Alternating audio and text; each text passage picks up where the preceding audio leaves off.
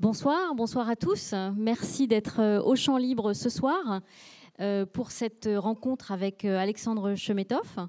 Un grand merci à vous, Alexandre Chemetov, d'avoir accepté notre invitation.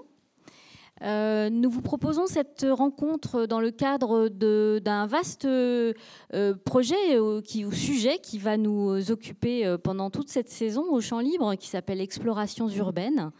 Nous allons vous proposer euh, rencontres, conférences, projections de films documentaires, expositions, euh, installations artistiques sur la question de la ville.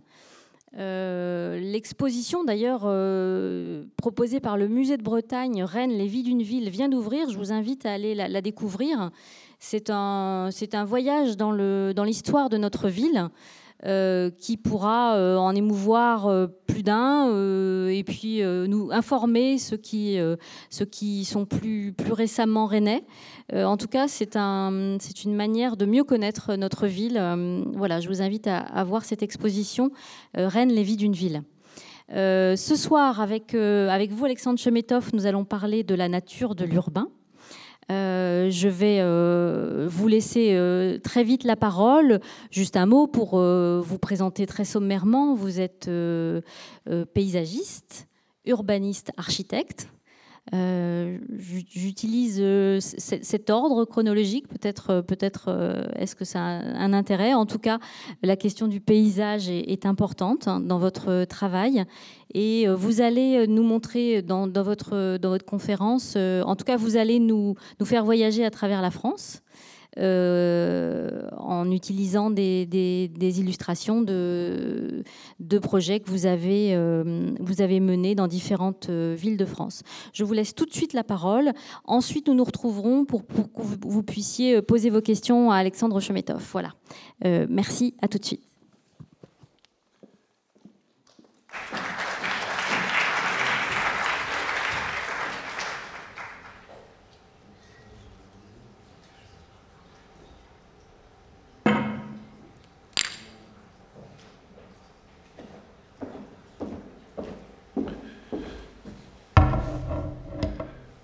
Donc, euh, bonsoir. J'appelle cette intervention, je vais poser le verre d'eau ici, voilà. Regardez voir, c'est la construction d'un point de vue. Parce qu'en fait, je voudrais, au travers de, quelques projets, vous dire quel est le rapport avec euh, en fait, la façon dont on regarde les choses, dont on les découvre, dont on essaie de les comprendre en se promenant, en regardant autour de soi. Et alors, euh, il se trouve que j'ai fait une école qui est une école d'horticulture.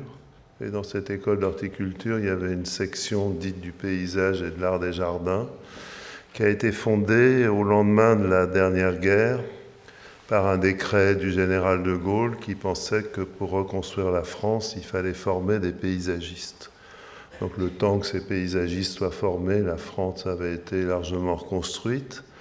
Mais euh, j'ai toujours, euh, toujours pensé qu'il y avait dans, ce, dans, cette, dans cette fondation, au fond, qui était un peu antérieure à la date de ma naissance, quelque chose qui euh, marquait profondément, au fond, la manière dont, dont je m'étais inscrit dans cette histoire parce que, au fond, j'ai été élevé par euh, mes grands-parents qui étaient des, immigrés russes et qui n'avaient pas d'attache particulière avec ce pays, si ce n'est des attaches culturelles, et qui apprenaient à le, connaître en le découvrant. Et je me souviens que lorsqu'on descendait euh, en Ardèche pour les vacances d'été depuis Paris, on s'arrêtait euh, voir le paysage et que on regardait les choses qu'on découvrait pour essayer de les comprendre. Et que d'une certaine façon, cette manière de regarder les choses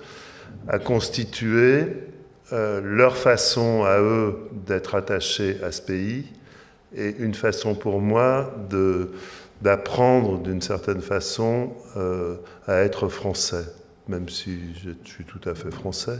Mais cette question était posée comme ça, comme une question préalable pour moi.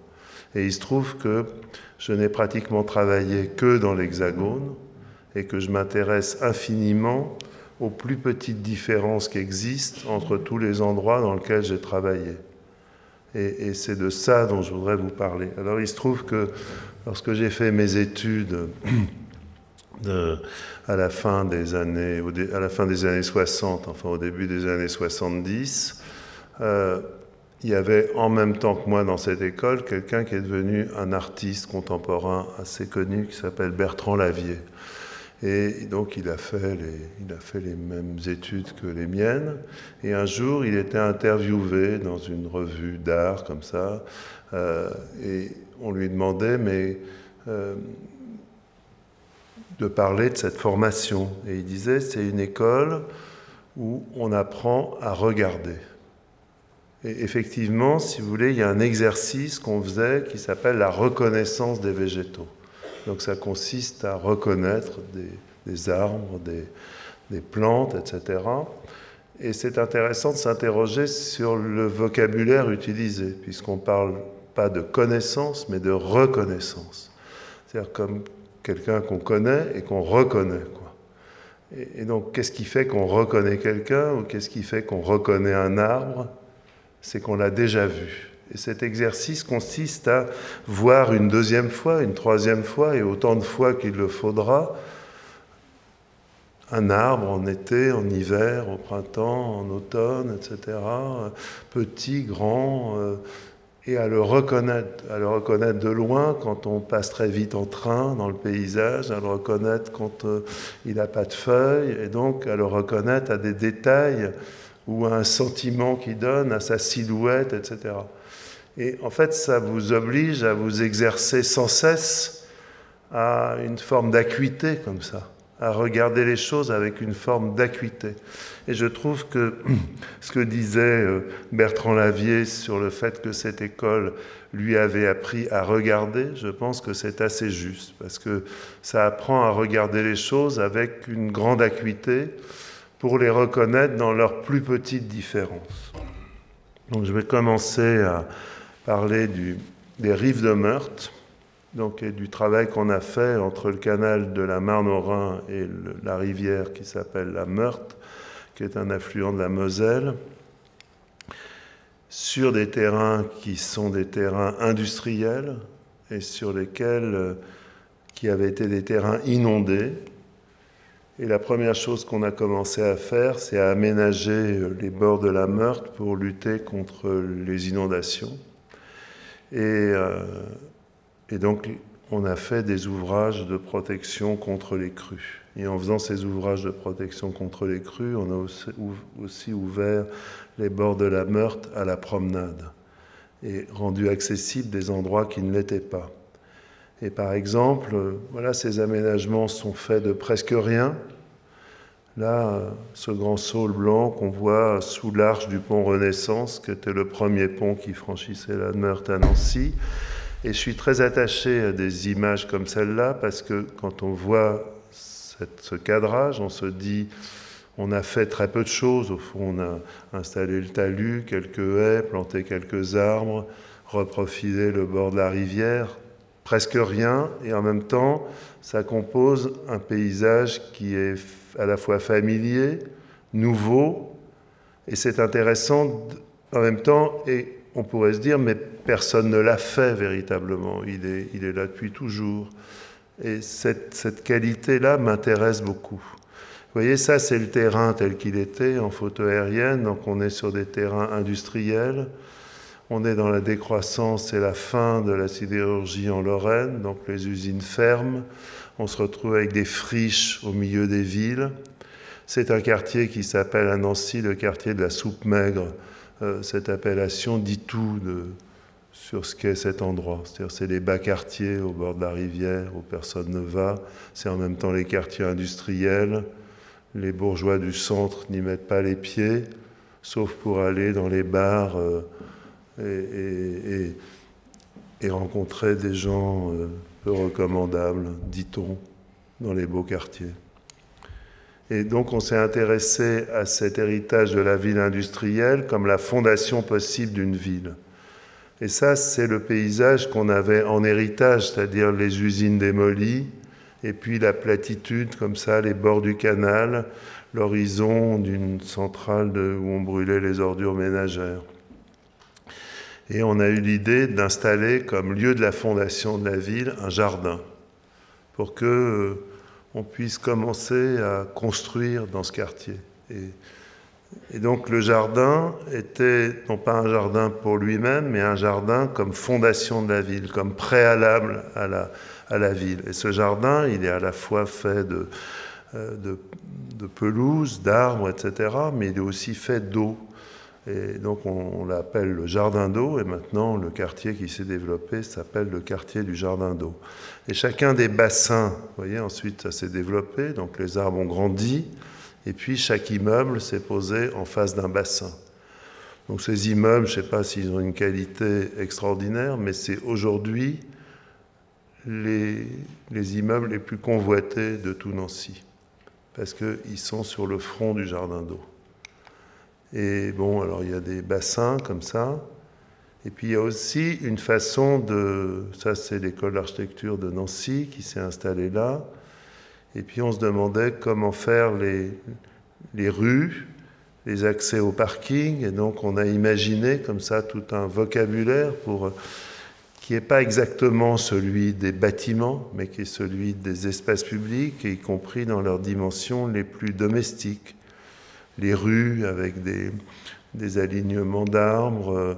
Et puis il y avait un bras de décharge de la Meurthe, qui était une sorte de, euh, de lieu un peu délaissé, comme ça, qu'on a transformé en rivière de canoë-kayak pour qu'on puisse pratiquer du sport aussi, parce qu'il y a un très beau club de euh, canoë-kayak à Nancy.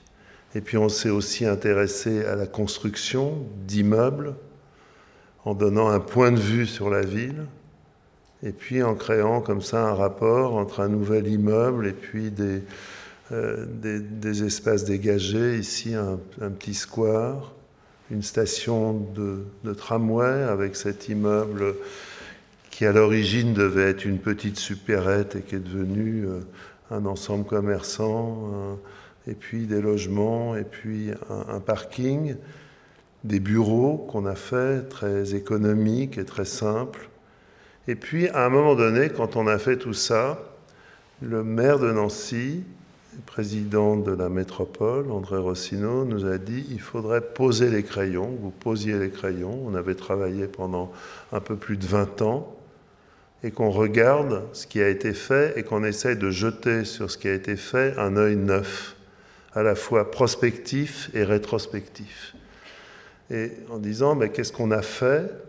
Qu'est-ce qu'on pourrait faire maintenant? Alors on a fait un énorme plan de, toute la, de tout le quartier des rives de Meurthe sur plusieurs 14 km ou 8 km pardon, de long avec toutes les rives de Meurthe et on a dessiné sur ce plan ce qui était nouveau, ce qu'on avait fait dans les, les 20, 20 années qui s'étaient écoulées et ce qu'on pourrait faire demain. Et on a imaginé et en regardant ça, on a publié un livre. Et ce livre, on a commencé, on a aussi raconté pourquoi on avait fait ce qu'on avait fait. Donc on a fait une photo d'une bordure de trottoir dans le centre de Nancy qui sont très particulières, ou des volets dans le centre. Et puis on a jeté un œil sur ce que nous-mêmes on avait fait pour, pour se dire, ben voilà ce qui a été produit. Et puis ensuite, on s'est souvenu de comment était l'endroit du jardin d'eau quand on l'a trouvé et qu'est-ce qu'il était devenu. Et voilà comment, quand on a implanté des cinémas ou les premiers immeubles et qu'on a planté les premiers arbres, voilà comment c'était et voilà comment c'est devenu. Donc les arbres ont poussé, mais il n'y a pas seulement ça, il y a aussi le fait qu'il y a des cafés qui se sont installés, parce que quand on avait négocié l'arrivée de ces cinémas, on s'est arrangé pour qu'il y ait des restaurants, un bowling et un tas de choses aussi, et que ces cinémas qui étaient des multiplex puissent être des cinémas en ville. Et ensuite, quand il a fallu, euh, quand les restaurants ont commencé à marcher et que les gens, les propriétaires des restaurants ont cherché à étendre leurs terrasses, on nous a demandé l'autorisation que les terrasses s'étendent sur le jardin. On a dit, mais oui, il faut faire ça parce que comme ça, la ville va être vivante. Et maintenant, les gens s'installent sous ces arcades des cinémas. Il y a les jardins et les arbres qui ont poussé. Et c'est un endroit plutôt agréable. Et puis, avec Arnaud Dubois-Freinet, qui est un photographe avec qui on travaille euh, comme ça presque tout le temps sur les projets qu'on fait a cette espèce de point de vue croisé, quoi. lui comme photographe et puis moi comme urbaniste, architecte et paysagiste. Et puis j'aime bien qu'il y ait quelqu'un qui... On se promène ensemble et puis on décide aussi de la façon dont euh, on va photographier les choses. Quoi. Et puis on discute de ça et on s'est dit qu'on pourrait photographier Nancy comme une ville au bord de l'eau mais d'une façon assez frontale, comme ça on a toujours des vues euh, avec l'eau au premier plan, et puis très simple, comme ça, pour montrer la vigne telle qu'elle était au bord de l'eau. À la fois ce qu'on avait fait, et puis en même temps, par exemple, la rivière de canoë-kayak, et puis on, on, voit les choses différemment. Même ce qu'on a fait soi-même, on le regarde autrement parce que on apprend à le voir en le, refotographiant, par exemple, l'école d'architecture qui a une façade totalement aveugle, parce que c'est une anecdote. Il y avait un rendu du concours avec une façade ombrée et chacun a cru que ces ombres étaient des fenêtres. En fait, il n'en était rien. C'était une façade totalement aveugle parce que l'architecte de cette école, qui s'appelle Livio Vacchini, pensait qu'il fallait que l'école d'architecture soit introvertie et pas du tout ouverte sur la ville. Et donc euh, voilà, il y a une école très introvertie. Et puis en même temps, voilà, les jardins d'eau vus depuis l'autre rive. Et puis des collages comme ça entre des maisons qu'on avait réussi à sauvegarder, d'autres qui sont venus s'installer. Et alors à un moment donné, on s'est dit, mais on a eu la commande de construire l'agence d'urbanisme de la métropole nancéenne. Et euh, on a cherché à faire un projet qui soit un projet emblématique. Enfin, c'était quand même une agence d'urbanisme, donc il fallait qu'il y ait un bâtiment nouveau, assez ambitieux. Et on s'est rendu compte qu'on n'avait pas les moyens de faire ce bâtiment. Et on s'est souvenu qu'il y avait les anciennes écuries des abattoirs sur l'endroit où on devait faire ce bâtiment. Et donc on est allé les revoir et on s'est dit que peut-être ça pouvait devenir l'agence d'urbanisme. Donc on est passé de, de l'endroit qu'on voyait tout à l'heure à, à l'entrée. Et puis voilà, c'est devenu cet endroit-là. Et puis on est allé dans le grenier, on a vu ce grenier avec des latis de bois comme ça. Et on s'est dit qu'on pourrait faire des bureaux, au fond, qui ressemblaient un peu à ce qu'on avait trouvé. Et à partir voilà, de ces greniers, ouvrir des fenêtres trouver des cloisons. Alors là, c'était très intéressant parce que quand on a rencontré tous les employés de l'agence d'urbanisme, chacun voulait un bureau fermé. On a dit, mais dans cet endroit, ça va être compliqué. Mais peut-être si on, on, a des bureaux pour deux personnes ouverts et puis une petite salle de réunion, un bureau pour deux personnes, peut-être que c'est beaucoup plus confortable que si chacun avait son petit bureau fermé. Et donc finalement, on nous a demandé de faire une isolation phonique assez minutieuse, de façon à ce que les gens ne s'entendent pas d'un bureau dans l'autre. Et puis en même temps, comme ça, ils sont chacun chez eux, et puis ils peuvent être ensemble aussi. Et ça exprime assez bien ce que devrait être une agence d'urbanisme, c'est-à-dire des gens qui travaillent dans leur bureau, mais qui travaillent aussi ensemble. Et c'est intéressant parce que, en fait, par rapport à un programme qu'on pourrait préétablir avant un projet, on se rend compte que c'est en fabriquant un projet dans un lieu contraint qu'on finit par repenser le programme et à le voir d'une autre façon. Et peut-être, parce que ce qui est intéressant dans cet exemple-là, c'est que la seule chose qui n'a pas changé, c'est le prix. On avait un coût pour faire cette agence d'urbanisme qui était donné, et dans le contrat, on a écrit, voilà, on a 1050 euros du mètre carré aménagement euh, compris, ameublement compris, pour faire l'agence d'urbanisme. Et avec cet argent-là, et on, on, avait même écrit, on dépensera pas plus, mais on dépensera pas moins. Donc on dépensera tout jusqu'au dernier centime pour faire le programme. mais on adaptera le programme pour pouvoir le faire dans ces conditions économiques. Et du coup, ça donnait un rapport de la maîtrise d'ouvrage à la maîtrise d'œuvre très différent, puisqu'on partageait un objectif, c'était de faire une agence d'urbanisme pour un prix mesuré, et en même temps pour essayer de donner le meilleur de ce qu'on pourrait donner avec ce budget.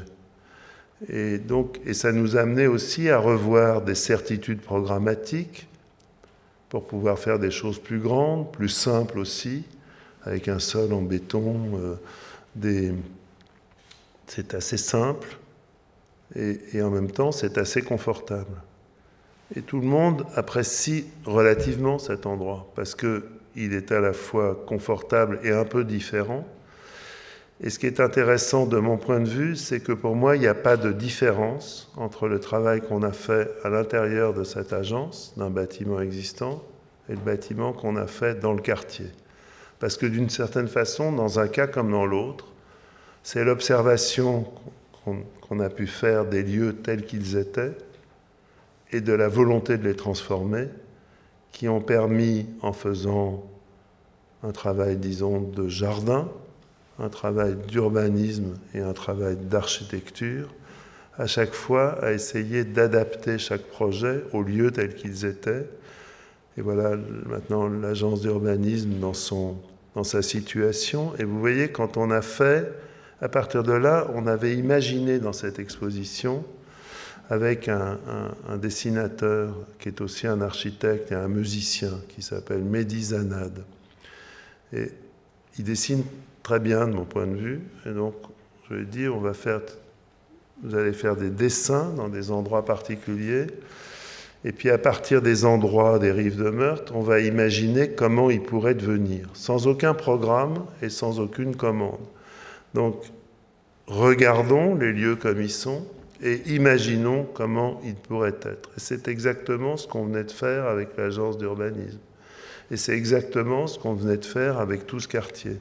Donc par exemple, là, il y a un stade, il y a des terrains un peu délaissés, la ville n'a pas de terrain et la ville a besoin de construire des nouveaux logements. Est-ce qu'on peut utiliser les délaissés du stade pour construire des nouveaux logements? Il y a une zone d'activité avec au bout euh, l'église de Bon Secours dans laquelle est enterré le roi Stanislas Inscrits. Et donc peut-être qu'on peut mettre en valeur cette perspective sur cette église et puis développer dans cet endroit euh, un peu incertain des nouveaux bureaux, des nouvelles activités, des nouveaux commerces, peut-être imaginer un endroit où les gens se retrouvent à midi pour euh, pique-niquer ou pour euh, faire du sport. Et il y a un échangeur, par exemple, qui arrive dans Nancy, parce qu'il y avait une voie rapide qui devait arriver dans le centre. Et donc, ils ont créé une sorte de viaduc comme ça, avec des, piles de béton qui arrivent en plein centre-ville. Et on a dit, mais il y a une partie de ce viaduc qui ne sert pas à grand-chose, on pourrait le démolir. Et donc, voilà, on prend le même endroit, et puis on enlève le viaduc, et puis tout d'un coup, on retrouve la vue sur la ville, vers le canal, et vers euh, les usines Alstom qui sont le long du canal, et qui sont tout près du centre, et que tout le monde imagine très très loin. Et puis, par exemple, il y a un ancien moulin près du pont Renaissance. C'est l'image que je vous montrais tout à l'heure de la vue sous l'arche du pont. Et là, cet ancien moulin, on s'est dit, ça pourrait devenir une résidence euh, pour étudiants, par exemple. Et puis, il y a un tableau assez célèbre de l'école de Nancy avec des gens en train de pique-niquer, des canotiers autour d'une grande table. Et donc, on a repris cette scène aujourd'hui pour montrer que les gens pourraient se réunir et puis partager un déjeuner sur une grande table au bord de l'eau. Tout ça est une fiction. Mais cette fiction, on a aussi imaginé, par exemple, à côté de la rivière de canoë-kayak, en se disant, mais comment ça serait si on l'ouvrait plus Et puis on a fini par le faire. C'est-à-dire par... Euh, et là, la, la, réalité rejoint un peu cette fiction. C'est-à-dire qu'il y avait un petit il y avait là un, bâtiment qui était la, halle aux, moutons. Donc on a, on a ouvert cette halle, on en a fait un abri. Et au premier plan, le bâtiment que vous voyez, c'est le lieu qui s'appelle l'autre canal, qui est le lieu des musiques actuelles ou amplifiées, euh, de, Nancy et de sa région. Et il se trouve que les architectes qui ont construit ce bâtiment l'ont peint en rouge vif à l'intérieur. Et on s'est dit, si on peint la, petite halle dans le même rouge, peut-être ça donnera aux gens l'idée qu'ils pourraient s'en servir comme une sorte d'annexe, même si personne n'a pris la décision de le faire, parce qu'en en fait, cette halle n'avait aucune fonction, aucun programme. Et on me disait, mais alors vous allez faire une halle comme ça ouverte, mais alors ça va être un lieu, un repère pour des gens qui, qui vont venir boire des bières, ça va être infréquentable, etc. Et en fait, pas du tout. Et il se trouve que spontanément, d'ailleurs, les gens qui s'occupent de gérer le lieu des musiques actuelles ont investi ce lieu et qu'ils y font des concerts et que ça marche plutôt pas mal. Et, le lieu est assez agréable et il fait partie des salons qu'on voyait tout à l'heure où les gens déjeunent sur l'herbe devant les cafés. Et à partir de ce salon, on a ouvert tout un endroit qui maintenant s'ouvre jusqu'au bord du bras vert, là où il y a les canoës, euh, les kayaks, et puis il y a cette agence d'urbanisme qu'on voit désormais placée au bord de l'eau. Et voilà la, rivière. Et puis maintenant, on a fait aussi une espèce de grande prairie au bord de la Meurthe. Et on continue comme ça. Mais ce qui est intéressant, c'est pas tellement de parler de ce projet, mais du processus qui fait que sur un temps très long, vous pouvez D'abord, regardez ce que vous avez fait, regardez le terrain avant d'intervenir, regardez ce que vous-même vous avez fait sur ce terrain, avoir un point de vue critique, imaginer des choses à partir de ce qu'on voit, et peut-être créer un rapport différent entre ce qu'on appelle des projets, des programmes et des réalisations. Parce qu'on a trop souvent tendance à vouloir un peu verrouiller les choses, à dire bon, alors on va bien contrôler le programme, donc on va dire voilà, c'est ça qu'on veut, on se met d'accord, on fait voter, et puis ensuite on passe à l'exécution. Et puis quand on a fini de faire tout ça, on se rend compte que ça ne correspondait pas à ce qu'on avait imaginé au départ, parce qu'en fait, il y a une distance trop grande entre ce qui s'est fait et, ce, et presque un laps de temps trop grand entre le moment où on a créé le programme et le moment où on a réalisé. En fait, si on essaie de se dire, on regarde un lieu, et à partir de lieu, on essaie de comprendre comment on pourrait répondre aux besoins, construction de logements, équipements sportifs, agences d'urbanisme, commerce, etc., etc., lieux de promenade, de détente, de sport. Comment on répond ça dans une économie maîtrisée? En se donnant la possibilité de changer d'avis en cours de route. Regardez la difficulté qu'on a à changer d'avis quand on s'est fait une opinion sur un programme, d'un aéroport ici, d'un barrage là, ou de n'importe quoi.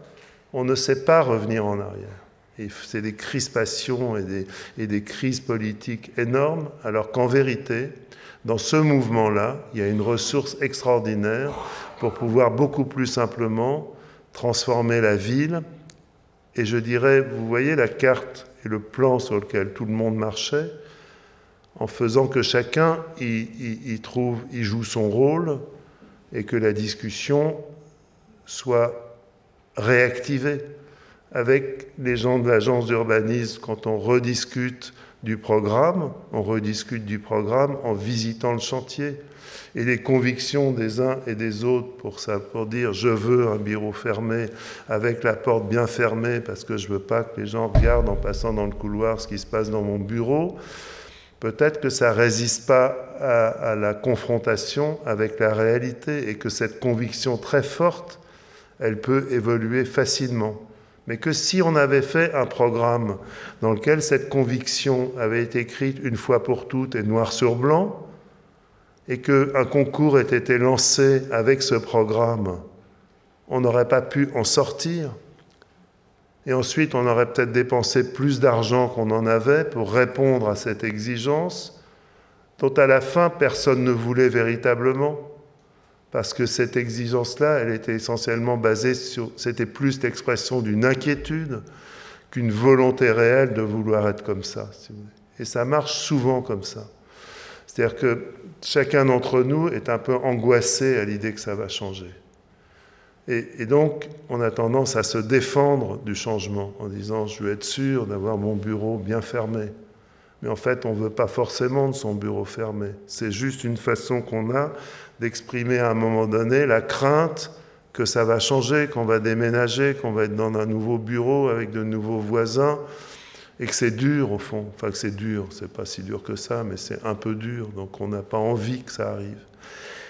Et si vous voulez, parfois, j'ai le sentiment, en discutant avec les élus, les responsables, que cette crainte, elle n'est pas seulement celle des gens qui ont, veulent être dans le bureau fermé, mais de tout à chacun. Quoi. Chacun a envie un peu de délimiter son précaré. Et je me dis que aller au bout de la discussion, c'est aussi faire rentrer dans cette discussion l'état des lieux.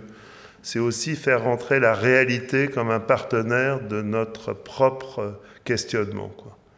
Et si vous voulez, regarder, regarder voir, regarder ce qui se passe, se promener, arpenter les villes, comprendre où on va travailler, ça fait partie de ce jeu. Alors deuxième exemple, on a été, on travaille à Bègle sur un site, un ancien centre de tri postal, donc construit en 1978 par un architecte qui avait 28 ans alors et qui a construit un centre de tri postal de 20 000 mètres carrés. Donc c'était, voilà, il a fait cette œuvre, un grand bâtiment qu'il a construit en 78. Alors il je l'ai rencontré parce qu'avant de faire la transformation de ce bâtiment, je lui ai demandé qu'on fasse ensemble la visite du site. Quoi. Et donc il est venu, il a mon âge, donc lui il avait 28 ans quand il a construit ça, et puis moi je, on avait tous les deux beaucoup plus que ça quand on a refait la visite. Quoi. Et euh, il m'a dit, il m'a raconté une histoire assez drôle. Il m'a dit, quand on a construit ce bâtiment, on a demandé le raccordement à l'égout aux employés de la mairie de Bègle. Et ils ont dit, il y a juste une petite formalité à accomplir, il faudrait que vous déposiez le permis de construire. Et donc ils avaient fini la construction du bâtiment et ils n'avaient pas encore déposé le permis. Parce qu'à l'époque, ça paraissait euh, une formalité strictement administrative. Quoi. Peut-être que c'était pas si mal que ça, au fond, cette idée. Est-ce que. Et, ça m'a beaucoup interpellé, cette évolution du presque pas de règles euh, au surcroît de règles. Est-ce que ça fabriquait euh, un environnement bien meilleur ou une architecture bien supérieure Enfin, c'est une question. Je ne dis pas que ça n'est pas vrai, je dis c'est une question. Voilà le centre de Tripostal, on le reconnaît, c'est le plus gros bâtiment. Quand on l'a visité, c'est un bâtiment extrêmement profond, avec euh, la lumière, les façades très lointaines, donc un bâtiment compliqué à transformer pour y mettre euh, les entreprises et les industries, les artisans du numérique. Donc on a dit voilà l'état des lieux, Peut-être on pourrait, voilà, on l'a donc dessiné, on pourrait l'ouvrir pour faire rentrer de la lumière, donc ouvrir une rue. Mais quand on fait ça, on perd des mètres carrés. Et donc si on perd des mètres carrés, peut-être qu'on peut reconstruire le toit, mais je vous raconterai. Et ensuite, quand on a dessiné ça, on faisait des bâtiments de 25 mètres ou 24 mètres d'épaisseur. Et donc des bureaux de 24 mètres d'épaisseur, ça ne se fait pas, ça doit faire entre 14 mètres, 16 mètres grand maximum. Et donc on avait cherché avec l'EPA, donc l'établissement public d'Euro-Atlantique, on cherchait un peu des partenaires. Et donc la Caisse des dépôts et consignations devait être parmi ces partenaires. Et à la Caisse des dépôts et consignations, il y avait un certain nombre de conseillers qui avaient des avis très arrêtés sur la distance qu'il devait y avoir entre une fenêtre et un poste de travail dans un bureau. Et donc 25 mètres, ça ne marchait pas du tout. Il nous dit 14 mètres 50 maximum pour l'épaisseur du bâtiment et un bureau qui ferait plus de 6 mètres ou 6 mètres 50 de profondeur par, par rapport à la façade, ça ne se peut pas. Alors je dis, bah, dans ces cas-là, on va démolir le bâtiment alors pour en construire un nouveau et on va perdre la possibilité de réutiliser un bâtiment. Donc il y a un nouveau bâtiment, il n'aura jamais les qualités de celui-là, ni les qualités de surface, et puis ça va coûter beaucoup plus cher. Alors quand même, par curiosité, on est allé voir les fameuses entreprises du numérique dans leurs bureaux. parce qu'on a voulu faire de la concertation. Donc, la concertation, on a réuni les gens, comme vous êtes assis là, et puis ceux qui présentent le projet, comme je suis moi, en train de montrer des photos, en expliquant comment ça va être bien. Et puis, au bout de la deuxième discussion comme ça, on a dit, on va peut-être arrêter. Et moi, je vous propose une autre chose, je veux venir chez vous, voir comment c'est chez vous, quoi pour comprendre quels sont vos vrais besoins, quoi, et pas juste euh, ceux du programme. Et on est allé là, donc on a vu des bureaux avec des gens qui avaient en moyenne moins de 30 ans, habillés comme des, avec des, des t-shirts et des planches de skate posées à côté des bureaux, et on se demandait si c'était pas un peu des gens en train de jouer à des jeux vidéo plutôt que des gens en train de travailler, quoi, dans une sorte de pénombre. Je me suis dit, mais s'ils travaillent dans la pénombre, quel besoin de faire des bureaux avec des fenêtres euh, rapprochées des postes de travail Puisque pour être confortable, il ne faut pas avoir de sur son écran, ils travaillent avec deux ou trois écrans, et ils n'ont pas besoin d'être près de la lumière. Quoi. Mais par contre, on a vu aussi que quand ils faisaient des réunions, ils se levaient, ils se mettaient dehors, ils se mettaient au soleil et ils discutaient pour, euh, ou ils se détendaient entre deux séances de travail assez concentrées, et que là, ils avaient besoin d'être en façade.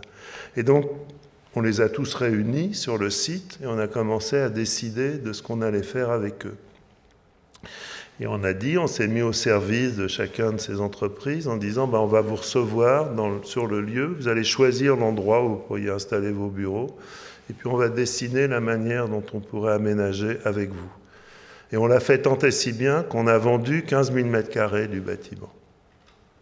Et donc, quand on a vendu 15 000 m2 du bâtiment, le PA et Bercy, donc le ministère de tutelle, Finances, ont décidé d'y aller.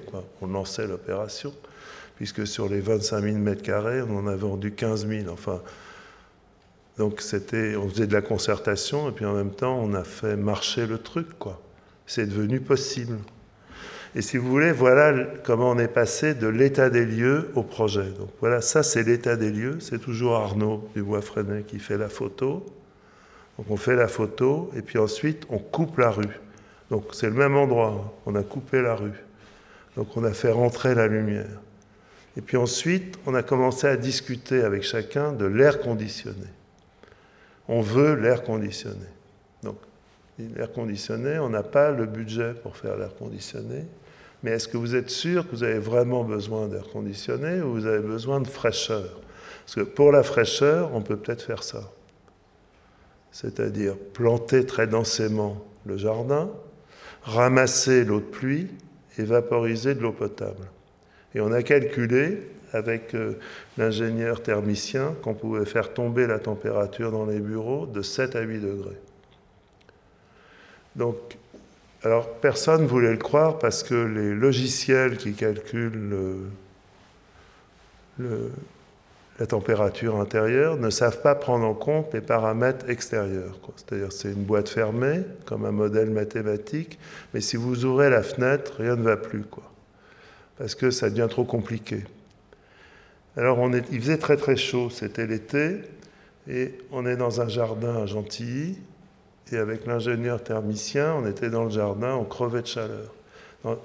Les bureaux sont dans une serre, enfin bref, sous un arbre, il faisait assez chaud. J'ai dit, ben là, on va sortir et puis je vais arroser le jardin avec un jeu d'eau. Et à votre avis, il va faire plus chaud ou moins chaud? Dit, Au bout d'un moment, on avait tous moins chaud. Je dis, mais alors ça, vous savez le calculer ou vous ne savez pas le calculer? Il dit, je ne sais pas le calculer, mais on va essayer d'approcher ça. Et donc, on a réussi à faire un une sorte de modèle un peu bricolé, pas totalement scientifique, mais un peu expérimental, où on démontre qu'on n'a pas besoin de mettre de l'air conditionné dans les quatre premiers niveaux, et on a besoin d'en mettre simplement dans le dernier niveau sur le toit, parce que là, ça va, ça va aider. Et vous voyez, alors c'est un rapport différent avec l'observation du lieu, et puis aussi dans le rapport projet-programme. Donc voilà, pour regagner les mètres carrés, on a fait, au lieu de refaire l'étanchéité du toit, on a fait un toit au-dessus du toit existant, et donc ça a permis de retrouver les mètres carrés qu'on avait perdus en, ouvrant les rues. Et puis, pour ramasser l'eau, on a dessiné les descentes de pluviales allant vers des citernes qui sont devenues, alors on a dessiné en rouge ce qui était nouveau et en gris ce qui existait. Alors quand on a montré ces images au maître d'ouvrage, un jour il m'a appelé un peu embarrassé en disant Vous êtes sûr du rose? Je dis non, je ne suis pas du tout sûr du rose, c'est juste pour montrer que ce qui est nouveau, c'est, ça va être comme ça. Et je dis peut-être c'est une bonne idée, mais en fait on n'a pas fait du rose, on a fait ça d'une autre couleur. Et puis, donc, à chaque fois, on s'est astreint à l'idée qu'est-ce qui existe, qu'est-ce qu'on change? Et là, on, vient de terminer une toute première tranche. On a planté les premiers bambous. Enfin, c'était cet été, c'était un peu expérimental. Mais sur la poste, il y avait des bureaux d'organisation et méthode. Donc, vous voyez, je vous parle aussi d'organisation et méthode. Donc, voilà le toit. Voilà maintenant le toit en train d'être transformé parce qu'on voit les couvertures. Voilà, on reconstruit des étages. Donc l'étage du haut, il reprend des vues lointaines. Voilà, on voit la couverture qui arrive. Voilà la rue avec toutes les, constructions nouvelles. Le bardage. On n'avait pas beaucoup d'argent. On a 850 euros du mètre carré pour faire tout ça. Donc on avait 1000 fenêtres. Donc on a dit on va dessiner une fenêtre et on va la reproduire 1000 fois. Et puis on a discuté avec l'entreprise, on a dit si vous faites mille fois la même fenêtre, vous la faites à quel prix?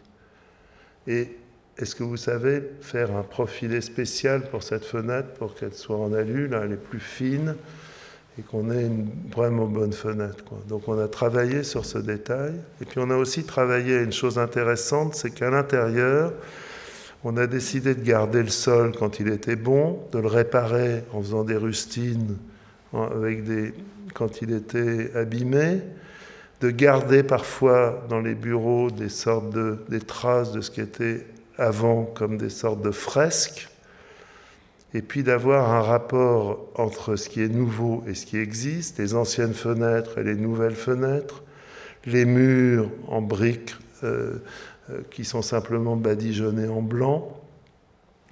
Et, et donc les premiers arrivants sont venus et ils sont tous assez contents. Voilà, ils se réunissent. Et puis voilà comment les réseaux passent à l'extérieur du bâtiment, comment les descentes sont en train d'être installées. Alors ça fait un dessin très curieux. Et en même temps, je trouve ça assez intéressant. Enfin, moi, ça me plaît. Et puis voilà tout d'un coup des bureaux. Parce que comme on a ce bâtiment très généreux, on va se retrouver avec des surfaces qui sont totalement atypiques mais qui font rêver tout le monde. Quoi. Parce que vous êtes dans un espace de bureau standard, vous n'avez jamais ça. Quoi. Et aucun programme n'aurait jamais dit il faut faire ça. Personne n'aurait décidé de faire des bureaux avec 6 mètres sous plafond pratiquement. Quoi. Et tout d'un coup, vous les avez. Quoi. Et puis, on fait aussi des, des aménagements avec une petite cuisine pour montrer comment on peut faire des choses assez simples et puis le dernier niveau, on a des grandes fenêtres qui donnent la vue sur euh, tout autour. Voilà, ça fait des choses assez. Et les gens s'installent, quoi. Et pour moi, c'est un grand. Et ça, c'était les bureaux les plus standards, mais tout d'un coup, il y a un bureau qui fait 4,50 mètres sous plafond, avec des poutres en béton et puis des, des restes du, de l'ancien centre de tri. Et ce bureau-là, il ressemble à aucun autre bureau. Je ne sais pas s'il est franchement mieux, mais il est particulier. Et ce qui m'intéresse, si vous voulez, c'est les raisons qui le rendent particulier. Il n'est pas particulier parce que, je ne sais pas quoi, j'ai décidé, ou on a décidé avec les gens qui travaillent avec moi, qu'on ferait un bureau bizarre et qu'on le dessinerait d'une façon étrange. Il est particulier parce qu'il compose avec ce qu'on a trouvé et avec les besoins des gens qui vont s'installer là-dedans. Et quand vous prenez les besoins réels, les lieux réels, vous faites une chose qui, incidemment ou fondamentalement, a à voir avec l'identité des lieux. C'est-à-dire que on peut reconnaître cet endroit parce qu'il est différent. Mais il est différent pas parce qu'on a décidé qu'on allait le faire autrement, mais parce qu'il est vraiment différent mais il est vraiment différent parce qu'il ressemble à ce qu'on a trouvé. Et c'est cette bizarrerie qui fait que c'est pas parce qu'on a voulu le rendre différent qu'il est différent, mais parce qu'on a voulu respecter ce qu'il était véritablement. comme on a voulu respecter les véritables différences entre les gens qui travaillaient dans cet endroit et qui travaillent plutôt dans le noir pour se réunir au soleil, alors que sinon on vous raconte le contraire. Si vous voulez, ça donne même des plans de bureau où vous avez les salles des réunions en façade et des espaces de travail au milieu, alors que dans tous les bureaux de France, vous avez les photocopieuses, les toilettes et les salles de réunion dans le noir au milieu et les bureaux au bord, quoi. Donc ça renverse même le modèle des bureaux.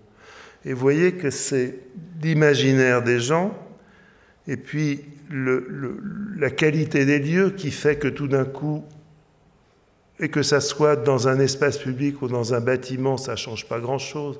C'est toujours la même question. donc il y a des terrasses parce que on a gardé, c'était marrant cette discussion parce que au début on voulait couper complètement la rue. Puis quand on coupait complètement la rue, on ne retrouvait pas les mètres carrés. Et puis à un moment donné, on s'est dit, oui, mais la rue, on la coupe, mais elle existe. Les, mètres carrés qui sont au bout, là, et qui font un porche, ils existent. Donc si on les démolit pas, on démolit moins, mais on, va garder plus de bureaux, donc on augmente la surface du programme. Et si vous voulez, à la fin, on fait 25 000 mètres carrés. Donc pour, euh, à la fin des fins, on doit être à 23 millions de travaux, euh, TS compris c'est juste le tiers de la station F à Paris pour le même programme. Et moi, je trouve que c'est intéressant. Et quand vous coupez le bâtiment, vous dites au-dessus des porches, là, vous faites des grandes terrasses. Et donc les gens qui sont au dernier niveau, ils ont une grande terrasse où ils vont pouvoir faire leurs réunions en mode agile. Vous savez, c'est un truc où on ne s'assied pas et on se donne 10 minutes et en 10 minutes, on a fini la réunion. Voilà, donc ça, c'est le centre de Tripostal. Et puis alors, il y a une autre histoire, c'est la troisième histoire, c'est l'histoire de la maison, la ferme La Bonne et la maison Roldan. Quand j'étais chargé du plan guide de l'île de Nantes et que j'ai transformé l'île de Nantes, j'ai eu la visite du maire de Blanquefort, quelqu'un qui s'appelle Vincent Feltès et qui est devenu ensuite président de la communauté urbaine puis de la métropole de Bordeaux. Quelqu'un que j'aime bien et qui est assez agile. Et il m'a dit Mais moi, je veux mon plan guide de Blanquefort. Alors je lui ai dit Je ne veux pas être désagréable avec vous, mais Blanquefort, ce n'est pas tout à fait Nantes. Et, c'est une petite ville. Et donc, on va peut-être pas faire un plan guide mais on va aller se promener ensemble et puis on va repérer des endroits et on va peut-être se dire à partir de ces endroits, on va peut-être montrer comment on peut transformer la ville sur elle-même. Et donc on est allé voir la ferme La Bonne. Et il me dit, voilà, la communauté a acheté la ferme La Bonne. Mais pour payer le terrain, il faut construire 35 logements. Et si on construit 35 logements, on démolit la ferme La Bonne. Donc qu'est-ce qu'on fait? Parce que, en même temps, on s'approche, et puis sur la porte de la ferme La Bonne, il y avait les enfants La Bonne qui avaient écrit Cette ferme ne sera jamais à personne sauf à La Bonne. Donc je me dis, ben, ça c'est comme un signe, quoi. il faut, il faut, pas, il faut pas démolir la ferme La Bonne. Mais en même temps, il faut faire des logements, parce que on voilà, c'est aussi le programme. Et donc on a regardé, on a dit voilà, la ferme La Bonne, c'est les deux petits bâtiments que vous voyez à gauche. Et puis à côté, il y avait des délaissés de terrain. Donc un délaissé d'une piscine Canton, et puis un délaissé d'une nouvelle rue, et puis une autre parcelle qui s'appelait la parcelle Roldan.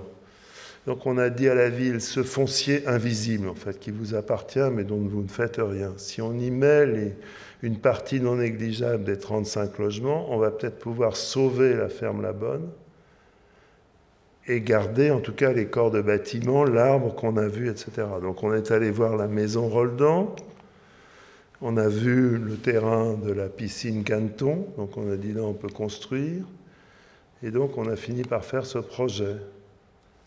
Et, le projet consiste à construire un peu sur le terrain de la ferme La Bonne, de construire sur le délaissé de la ferme Canton, de la ferme Canton, de la piscine Canton, et puis de construire des maisons sur le délaissé et transformer la maison Roldan. Donc, pardon.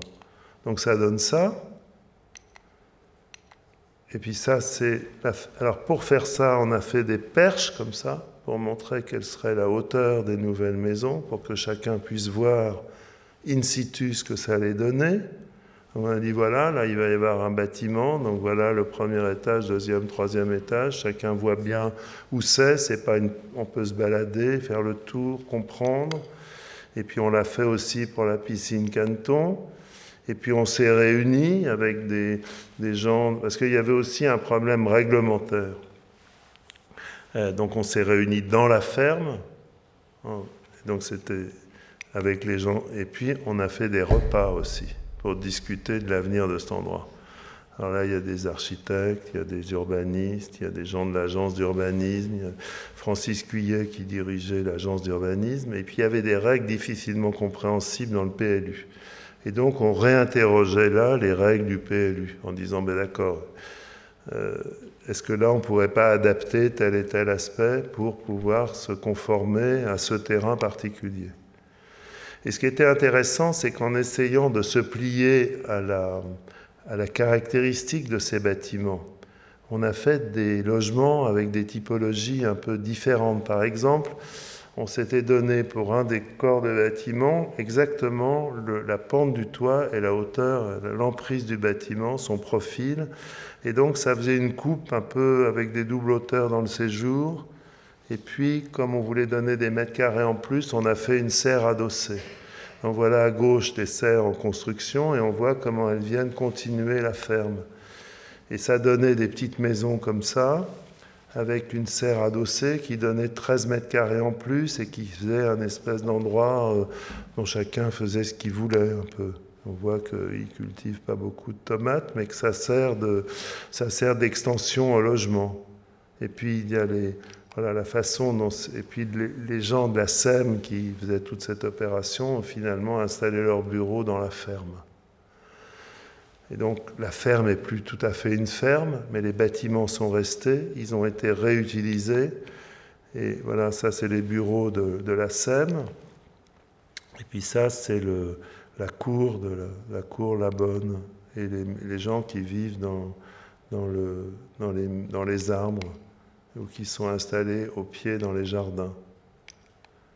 Et quand on a construit la maison Roldan, on l'a construit aussi en bois pour pouvoir préserver les très beaux pins qui étaient là. Et puis par exemple, il y a une histoire intéressante, ça c'était le petit garage de la maison Roldan. Et donc on a fait un très grand garage pour cette maison, avec toujours l'atelier de bricolage qui existait avant. Et puis des, grandes terrasses où les gens ont pu s'installer. et donc ça, c'est sur le délaissé de la piscine Canton. Donc c'est une opération faite assez simplement, qui est pas, pas exceptionnelle dans son... rien de nouveau, enfin je veux dire c'est assez simple. Il euh, n'y a rien à en dire, sauf que quand on se promène dans cet endroit, quand on, quand on, on comprend qu'on est là et, comme, et que c'est nulle part ailleurs et que ça ressemble un peu à l'esprit de départ de cet endroit. Alors ensuite, on fait un une autre, une autre euh, exemple, on fait une chose qu'il ne faut pas faire. C'est-à-dire qu'on fait, comme architecte, on fait 400 logements d'un coup. C'est ce qu'il ne faut pas faire. Il faut faire des petites opérations confiées à plein de gens différents pour que ça soit différent. Mais en même temps, qu'est-ce qui se passe quand on en fait beaucoup? Et comment on peut en faire beaucoup? Sans que ça soit un, tas de logements euh, euh, sans intérêt Alors c'est un terrain à Villeurbanne, qui était un terrain industriel, ça c'est l'état des lieux, avec des parcellaires de, de maraîchers, et puis c'est devenu une usine, Alstom, avec des bureaux, des parkings. Et donc c'est le terrain. Ça, c'est l'état des lieux du terrain quand on le trouve. Et il y a ce bâtiment de bureau qu'on voit là, carré. Et la première idée qu'on a, c'est de garder ce bâtiment pour en faire des logements. Et donc on commence à faire un plan, qui est un plan qui fait des, donc faisant les logements dans le bâtiment de bureau important, ça commence à déterminer un, un plan qui est un peu bizarre. Parce que, et on fait une chose, c'est qu'on va se promener dans Villeurbanne et qu'on repère qu'est-ce qui fait que quand je me promène dans Villeurbanne, je reconnais un bâtiment comme appartenant à, à cette ville? Et on trouve beaucoup de similitudes entre certaines architectures de Villeurbanne et de Lyon et des architectures de Milan, y compris des architectures plus modernes. Et donc on fait une sorte de collage comme ça, avec des photos et puis des morceaux du projet, de la maquette qu'on était en train de faire, en disant Villeurbanne, c'est une architecture de maçonnerie, donc il ne faut pas qu'on fasse de l'isolation par l'extérieur, il faut qu'on fasse la maçonnerie visible, et qu'en même temps on arrive à régler le problème des ponts thermiques avec un système de, poteaux porteurs euh, visible qui va donner une expressivité de ces bâtiments. Ça, c'est le site avec l'immeuble de bureau. Et c'est en voyant cet immeuble de bureau avec les poteaux qui portent à l'extérieur là qu'on a imaginé comment on allait faire les bâtiments. Donc avec aussi des systèmes de poteaux porteurs à l'extérieur, portant des poutres qui portent elles-mêmes les façades, qui sont désolidarisées des planchers. Et on voit encore une fois que c'est en observant à la fois la ville, le site, le bâtiment qui existe, qu'on arrive à imaginer une écriture qui est une écriture située. Voilà l'état des lieux, avec, et voilà comment on imagine sa transformation.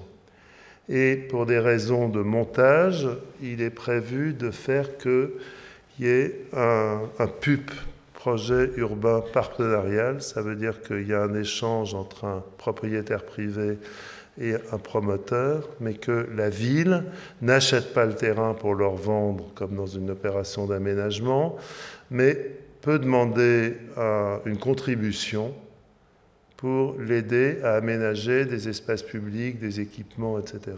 Donc il y a un projet urbain partenarial qui est conclu entre le promoteur qui achète le terrain au GIC, Alstom devenu General Electric qui vend, et on propose que avec le PUP porte sur la réalisation d'un square sur le terrain préservé par la construction des bureaux. Donc voilà le, terrain, voilà les, vues. Alors voilà la maquette qu'on fait, ça c'est le, bureau et puis les, logements qui viennent autour avec des, le parking et puis comment on monte tous les étages avec l'idée de faire une sorte de petite unité de vie comme ça, avec un jardin, et comment tout ça peut se composer, comment de l'immeuble de bureau on le transforme pour rajouter des balcons, comment on l'ouvre pour que la lumière rentre à l'intérieur? Et voilà, ça c'est l'entrée de l'immeuble de bureau qu'on a conservé, donc un assez, cet auvent assez intéressant. Et puis ça, c'est la façade de l'immeuble de bureau. Et puis on projette des balcons accrochés sur ces, sur ces poteaux. Et puis ça, c'est une photo du chantier, donc pense que tout ça est en cours.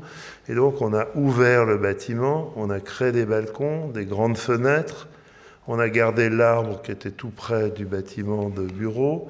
Et quand on est à l'intérieur de ce bâtiment de bureau transformé en logement, on a des fenêtres d'une hauteur qu'on n'aurait jamais eu dans un bâtiment neuf.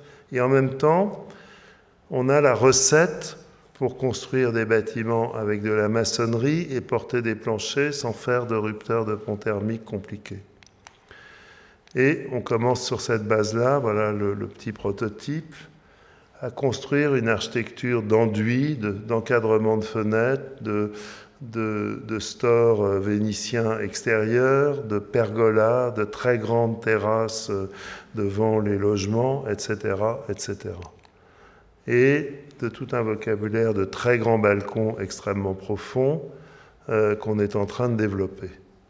Mais je ne dis pas que c'est la panacée, je dis simplement qu'en toute situation, y compris les plus complexes à faire, c'est-à-dire c'est un exercice comme un autre, parce que je trouvais intéressant aussi de, d'essayer de réinterroger les idées toutes faites en disant il ne faut pas faire beaucoup d'un coup. Peut-être que c'est pas mal parce que ça permet aussi de, de, travailler longtemps sur un projet, d'inventer des choses, y compris techniquement, de les maîtriser, de faire des appels d'offres en lots séparés, de maîtriser l'économie d'un projet avec une échelle et de pouvoir produire des choses à un coût abordable tout en ayant une très bonne qualité de sortie. Et puis, je vais finir par une opération de logement à Paris. Dans un cas, c'est au coin de la rue Bichat et de la rue du Faubourg du Temple. C'est l'état des lieux. Rien de ce que vous voyez sur cette photo, en tout cas l'angle, tout a été démoli. Pour construire, ça c'est l'image du concours, un immeuble, et puis ça c'est comme il est maintenant. Et cet immeuble-là, il a une histoire.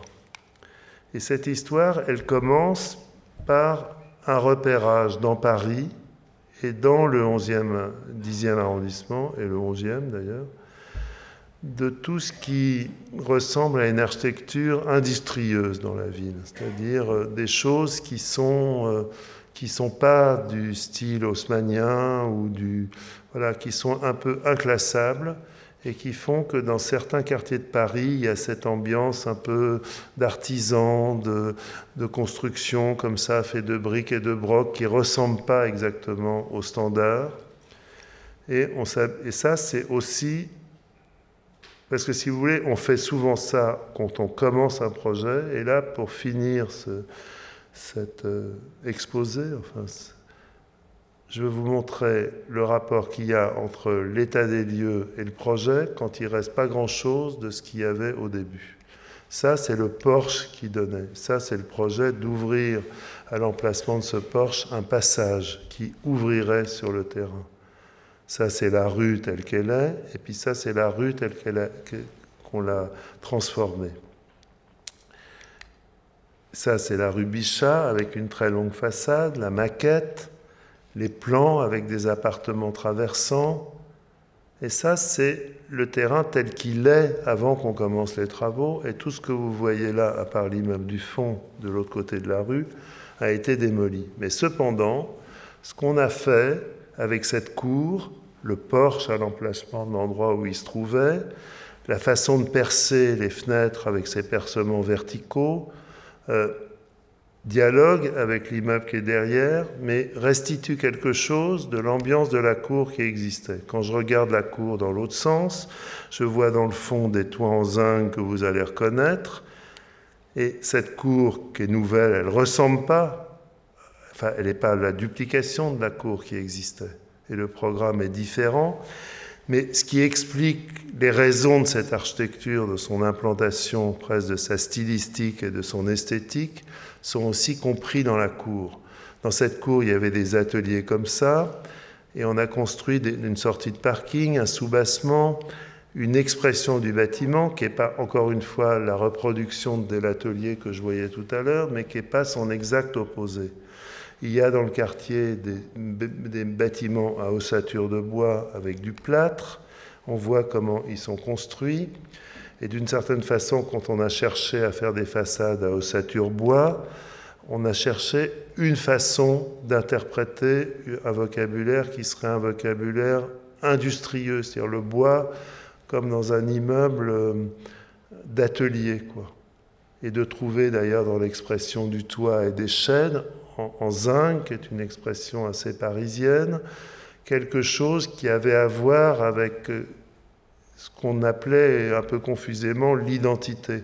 Quand on se promène dans le quartier, on voit des cages d'escalier ouvertes sur le dehors, donc ventilées naturellement, très largement. On voit des dessertes avec des coursives. Et quand on fait les escaliers, on fait des escaliers ouverts avec des clins de bois ou des clins d'acier galvanisé.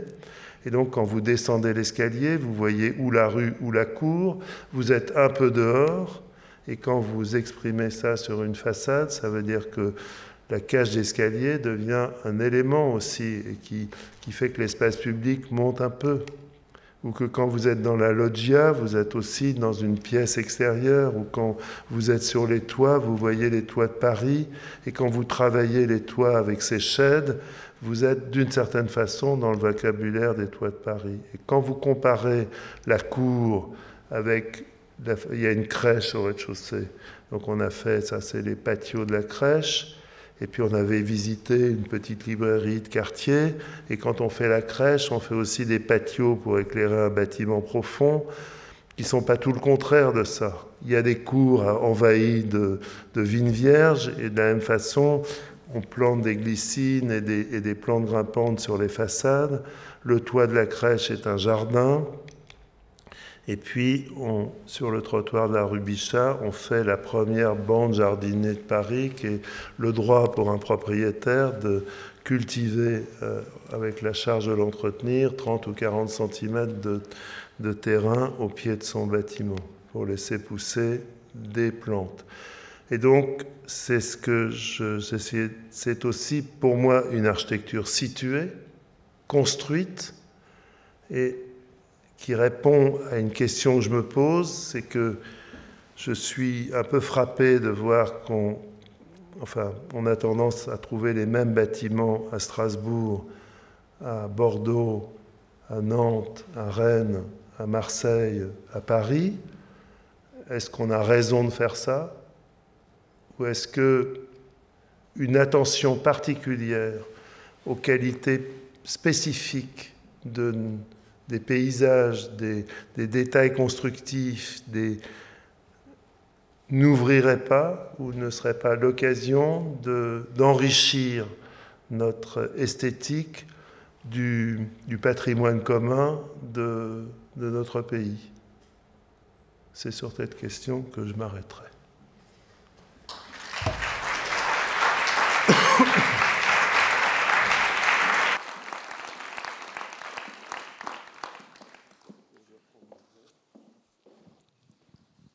Merci beaucoup, Alexandre Chemetov. Euh, voilà, vous, nous, avez euh, emmené à travers euh, plusieurs de vos réalisations entre l'état des lieux, comme vous dites, et puis le, processus de travail et puis le résultat. Vous nous avez emmené dans aussi votre réflexion et euh, vous avez terminé euh, votre exposé par une question. Alors euh, peut-être qu'elle appelle des, remarques, des commentaires de votre part, ou bien d'autres questions que vous souhaiteriez poser à, notre invité. C'est le moment. Donc vous avez la parole. Des collègues ont des micros pour vous.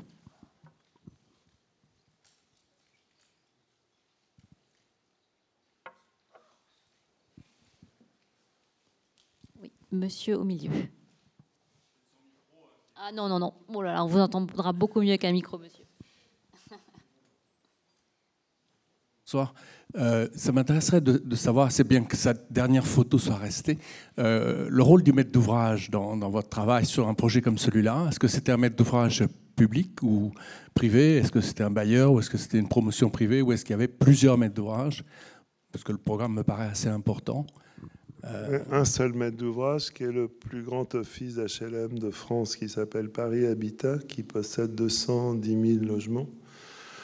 Euh, le rôle du maître d'ouvrage était tout à fait déterminant, puisqu'il a fixé le programme de 91 logements et qu'il a veiller à ce que ces logements soient confortables. Il y avait un autre maître d'ouvrage, mais pour lequel Paris Habitat était euh, maître d'ouvrage délégué, qui était la ville de Paris et la direction de la petite enfance pour la crèche. Et puis, il y a eu aussi des, commerces, et donc à la suite d'un mouvement des habitants du quartier, il devait y avoir un monoprix. Il y a eu un mouvement qui s'est appelé Stop Monop. Et donc, c'est pas un monoprix qui est venu, c'est une librairie une boutique Emmaüs et puis une halle alimentaire. Et voilà, le rôle du maître d'ouvrage a été déterminant, mais le maître d'ouvrage en même temps, je ne sais pas si. Parce que. comment dire on a, on a traité en entreprise générale avec une des majors euh, du bâtiment français qui s'appelle Bouygues. Et on a passé neuf mois à négocier le marché parce que j'ai voulu que Bouygues remplisse le bordereau des prix unitaires, chose qu'il ne fait pas, parce que je voulais savoir exactement combien coûtait chaque chose et d'avoir un bordereau complet et pas un forfait dans lequel on dise ben voilà, vous avez, on fera bien parce que c'est compris, tout est compris, vous inquiétez, vous occupez de rien. Et je voulais qu'on puisse faire des plus et des moins. Si on enlevait une baignoire, ben on savait combien coûtait la baignoire. Si on en rajoutait une, on savait combien ça coûtait. Et donc on s'est beaucoup battu avec ça, y compris un peu contre notre maître d'ouvrage qui nous trouvait. Il y a quelqu'un qui un jour m'a dit il faudrait peut-être mettre un peu, de, d'eau dans votre vin. C'est ou de vin dans votre eau, mais c'était de l'eau dans mon vin, je crois. Et, ça veut dire que j'étais perçu sans doute comme un, un maître d'œuvre, euh, comment dire ça, exigeant, euh, trop exigeant ou pas assez conciliant un bon projet se fait entre un maître d'œuvre exigeant et un maître d'ouvrage exigeant. Oui, mais si vous voulez, le... les maîtres d'ouvrage exigeants sont... existent, puisqu'on a fait ce projet avec eux. Euh...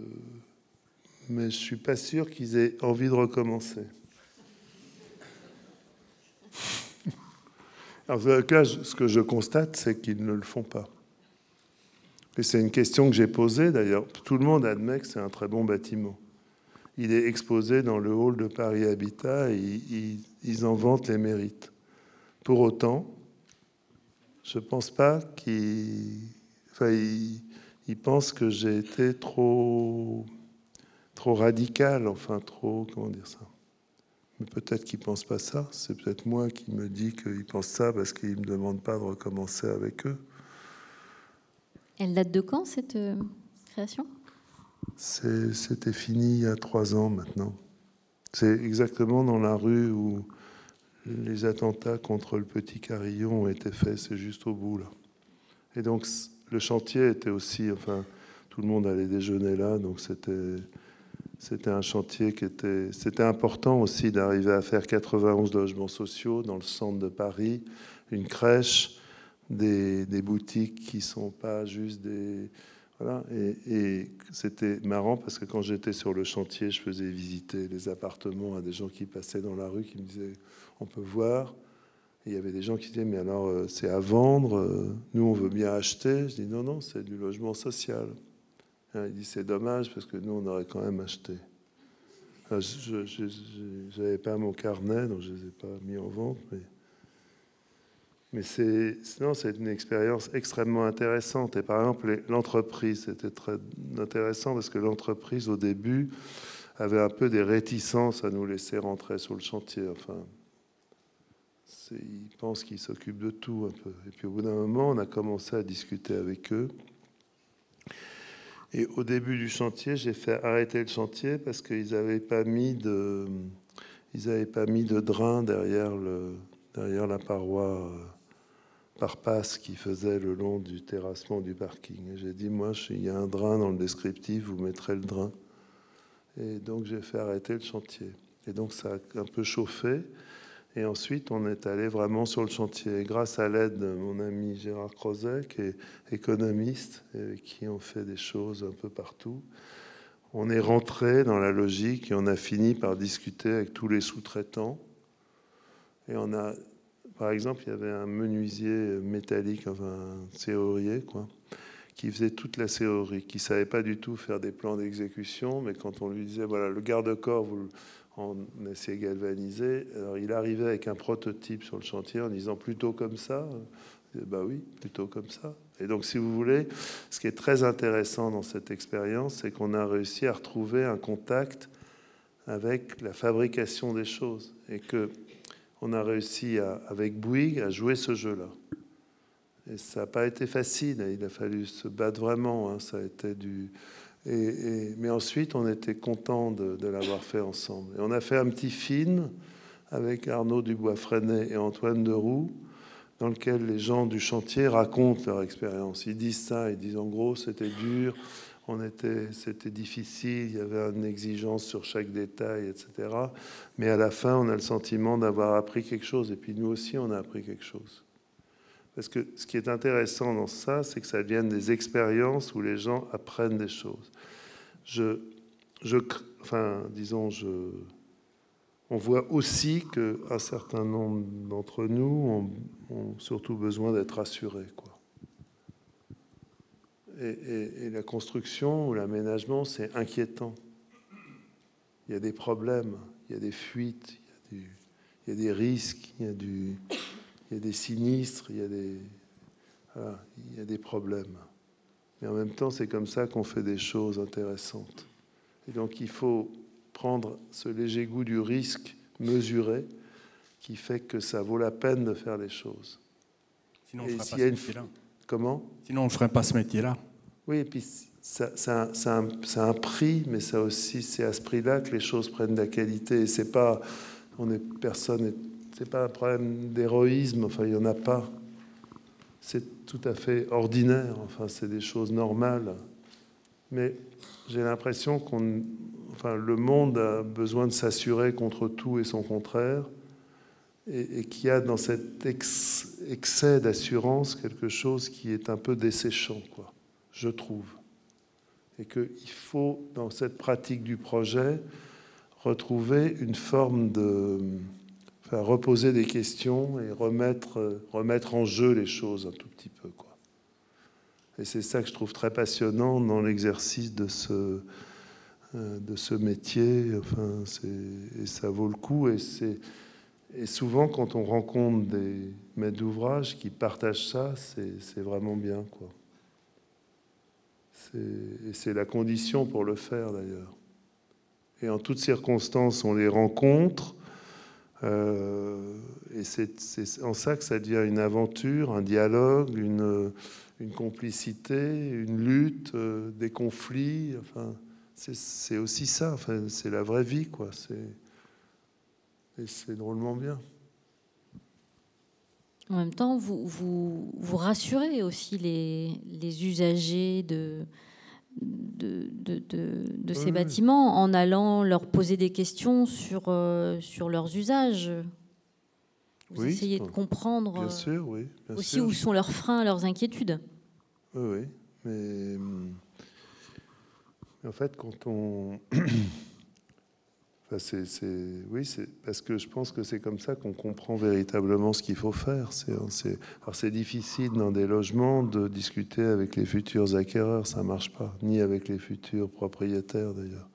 Parce que la vente en état d'achèvement est un peu contradictoire avec ça, puisque vous engagez un résultat avant que l'immeuble soit construit la chance qu'on a à Bègle, c'est de, c'est qu'on est dans une situation plus, plus expérimentale, mais enfin, elle a aussi ses limites.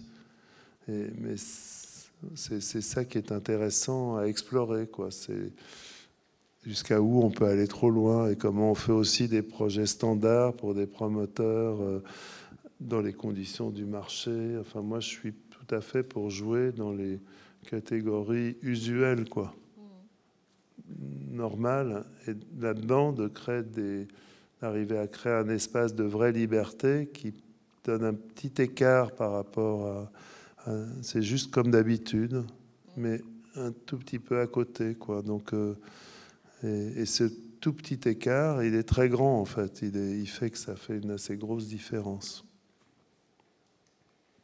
Avez-vous d'autres questions?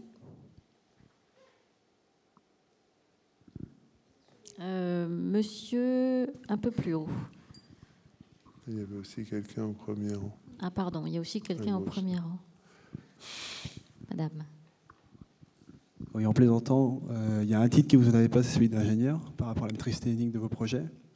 Et donc je voulais savoir si c'est par rapport à la... Comment vous avez organisé cette structure, de, cette maîtrise technique c'est par l'organisation de votre agent, vous avez un peu, vous avez des bureaux d'études en interne ou vous travaillez toujours avec les mêmes personnes euh Est-ce que c'est la culture aussi Est-ce que c'est votre culture de paysagiste qui vous a amené à cette culture technique ben, C'est-à-dire que je pense que étant paysagiste, je me suis, j'ai dû me débrouiller dans mes premiers chantiers de savoir comment on faisait les choses, c'est-à-dire comment fallait faire, comment on décrivait la plantation d'un arbre euh, de la fondation d'un chemin, etc. Donc on écrivait des descriptifs, on faisait des quantitatifs, on, voilà, si vous décrivez une pelouse, vous dites euh, Voilà, comment il faut, comment on amende le sol en place, comment on apporte la terre, comment, etc., etc. Donc tout n'est pas dans le dessin, mais dans le rapport entre le dessin et la fabrication des choses. Et donc j'ai assez vite pris goût à la maîtrise de ça. Il se trouve que ayant fini mes études, je savais pas faire grand-chose. Enfin, j'avais appris à apprendre, en gros. Et, euh, quand j'ai été confronté au fait de planter un premier arbre sur un chantier, j'avais l'impression de découvrir quelque chose. Enfin, donc j'ai appris comme ça, de fil en aiguille, un tas de choses.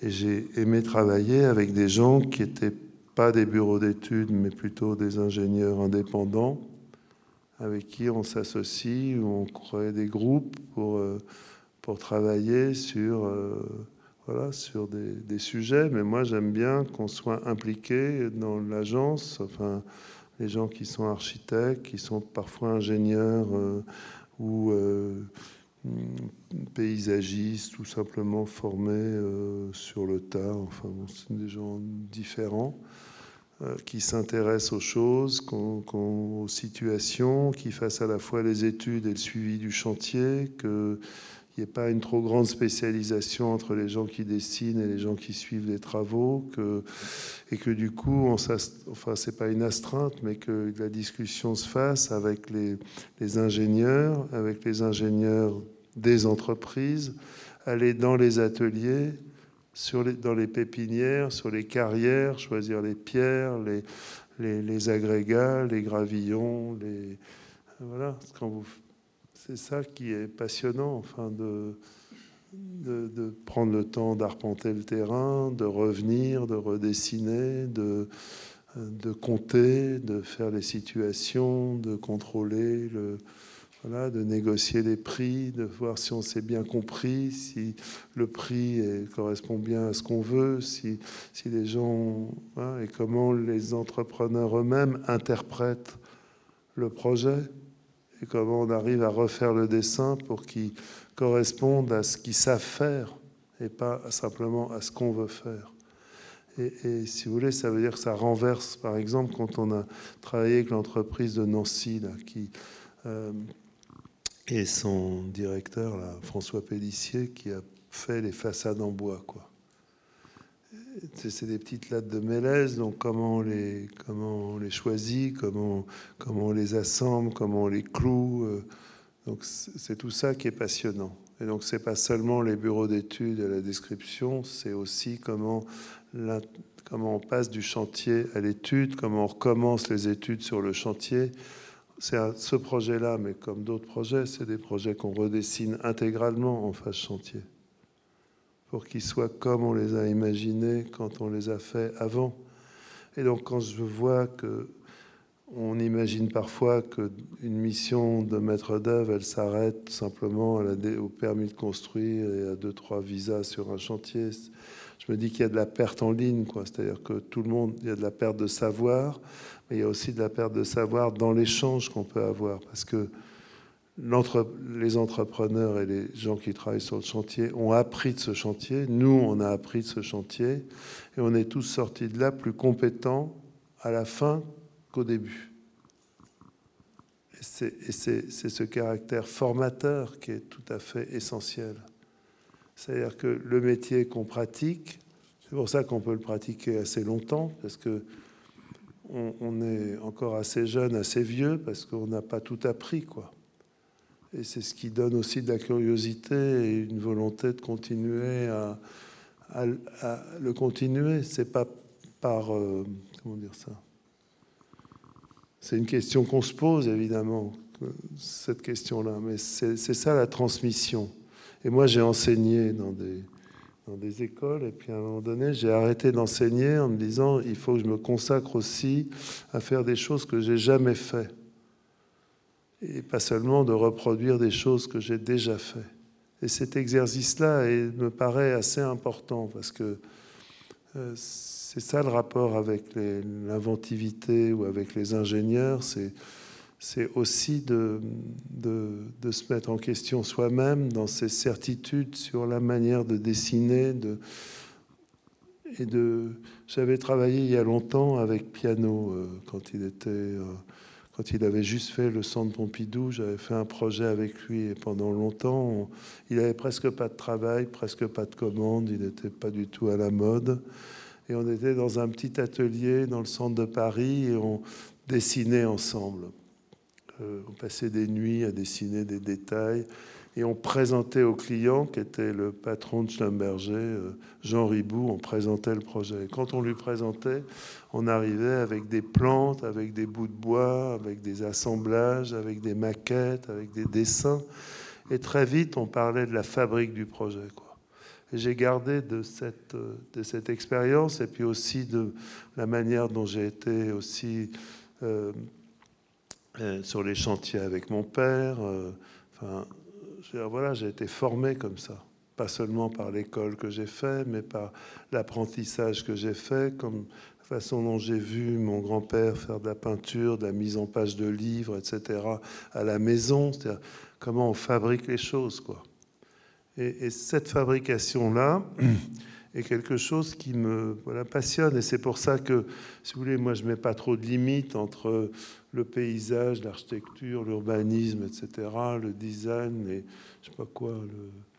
C'est pas que je pense qu'on est omniscient, c'est que je pense qu'il faut savoir répondre aux questions qu'on vous pose et que une trop grande spécialité vous empêche aussi de répondre à la question qui vous est posée. Parce qu'en fait, on peut répondre de différentes façons à une question.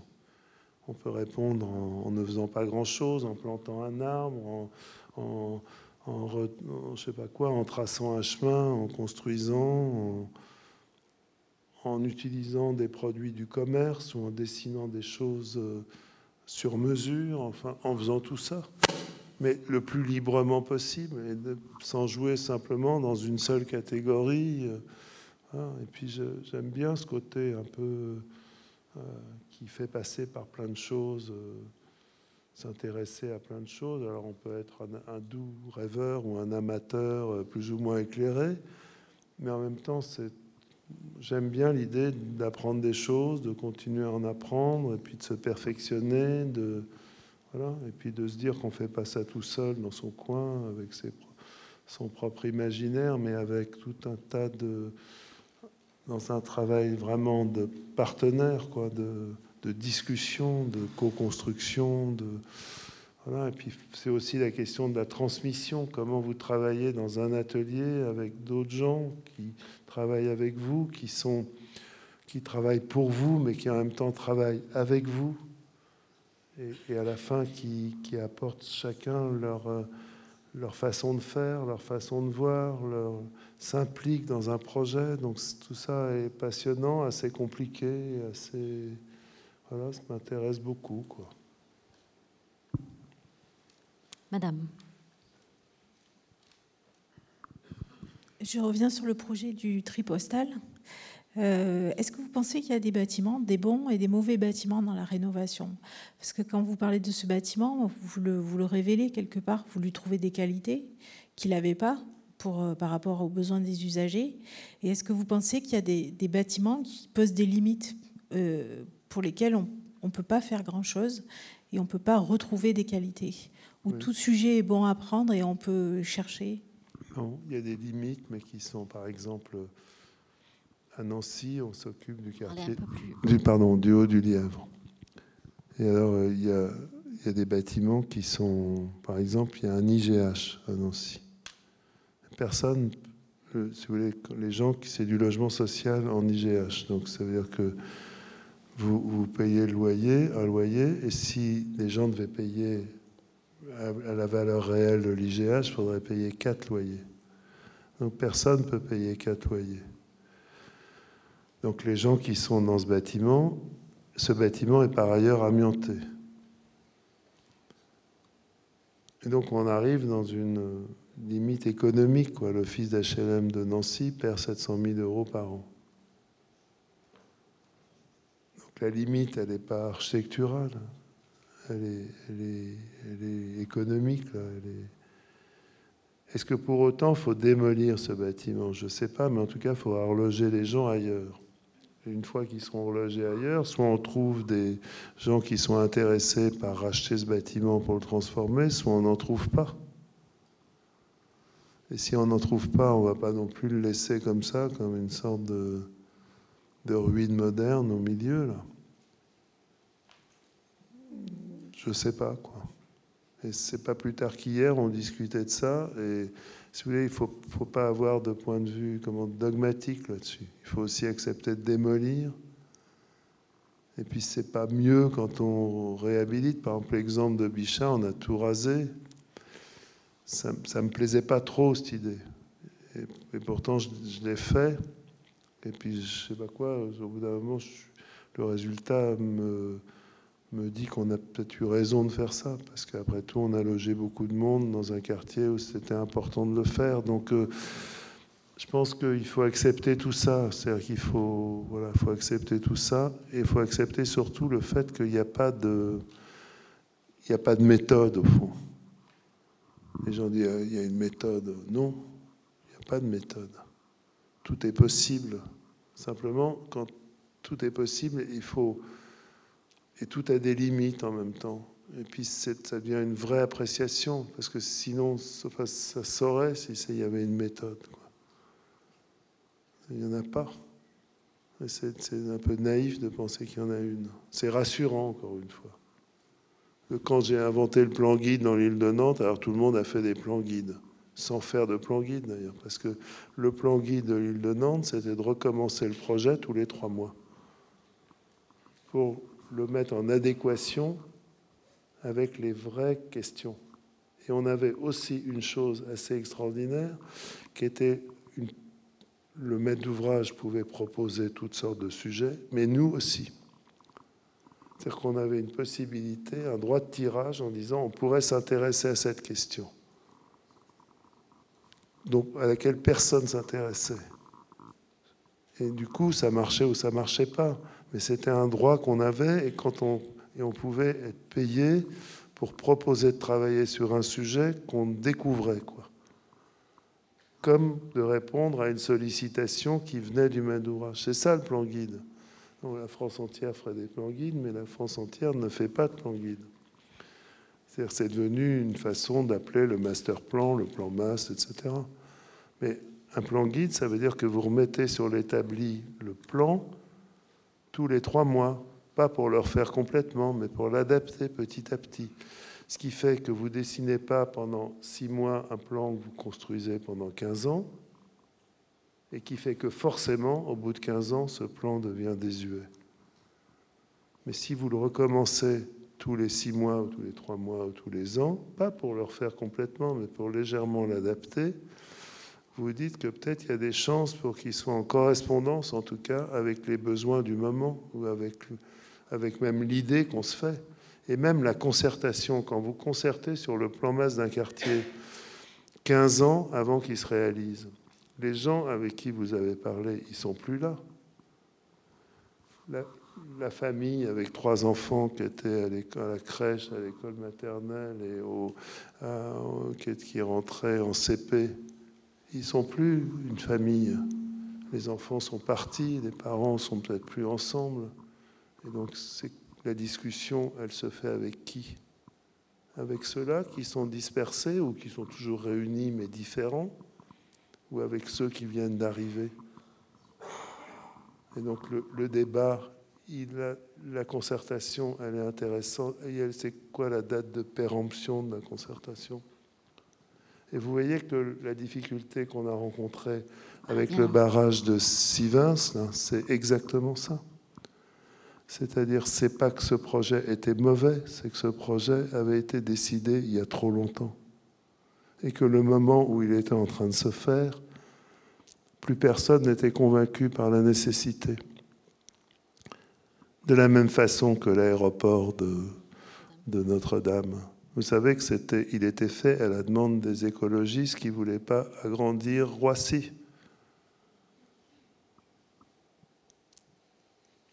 Et qu'ensuite, les mêmes, les mêmes raisons font qu'on, à juste titre, on s'oppose à la construction de cet aéroport, mais pas 15 ans avant, 15 ans après.